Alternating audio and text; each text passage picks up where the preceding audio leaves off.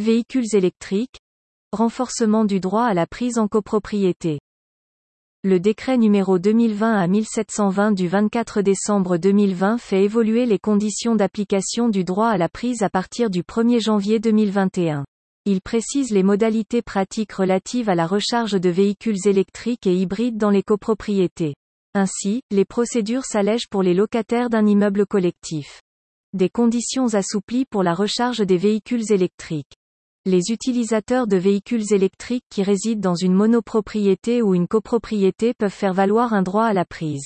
Aussi les copropriétaires, locataires, occupants peuvent installer à leurs frais une solution de recharge sur leur place de parking.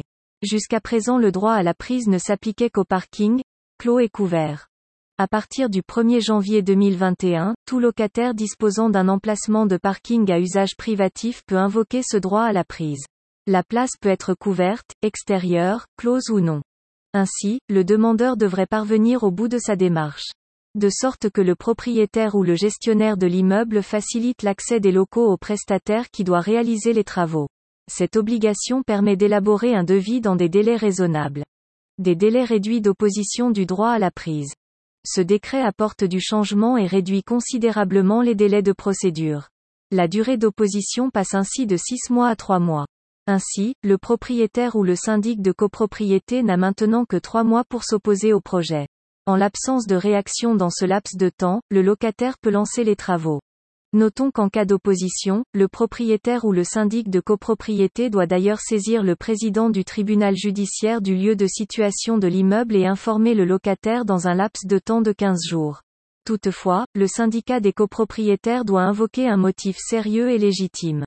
En effet, un projet d'équipement des places du parking en solution de recharge des véhicules électriques peut déjà être en cours dans l'immeuble. Toutefois, sous certaines conditions, le locataire pourra quand même démarrer les travaux pour son propre compte. En effet, cela lui sera accordé si les travaux n'ont pas été engagés dans les trois mois après la date de saisine. Ou encore si ceux-ci ont bien débuté, mais ne sont pas achevés au bout de six mois. Un passage obligé en Assemblée générale. Quel que soit le cas de figure, une information en Assemblée générale de copropriété est requise pour présenter le projet de travaux. Pour cela, le syndic inscrit le sujet à l'ordre du jour de la prochaine Assemblée générale. Il s'agit d'une simple information transmise à l'ensemble des parties. Le syndic doit rendre compte auprès de l'ensemble des copropriétaires. Même si cela ne débouche sur aucun vote. Aver France. Toutefois cette présentation en Assemblée générale ne doit en aucun cas retarder le projet d'équipement de bornes de recharge pour véhicules électriques. Aussi, la prochaine Assemblée générale peut être convoquée postérieurement à la date des travaux. Dans ce cas, le syndic rendra compte des travaux déjà effectués. Deux mois pour signer la convention avec le prestataire. Après signature du contrat avec le prestataire choisi pour réaliser les travaux, le locataire doit en faire l'information auprès du propriétaire de l'immeuble ou du syndic des copropriétaires. Aussi, le décret prévoit qu'à partir de cette notification, ces derniers ont encore un délai de deux mois pour signer la convention avec le professionnel chargé de l'intervention. La convention fixe les conditions d'accès et d'intervention du prestataire aux parties et équipements communs.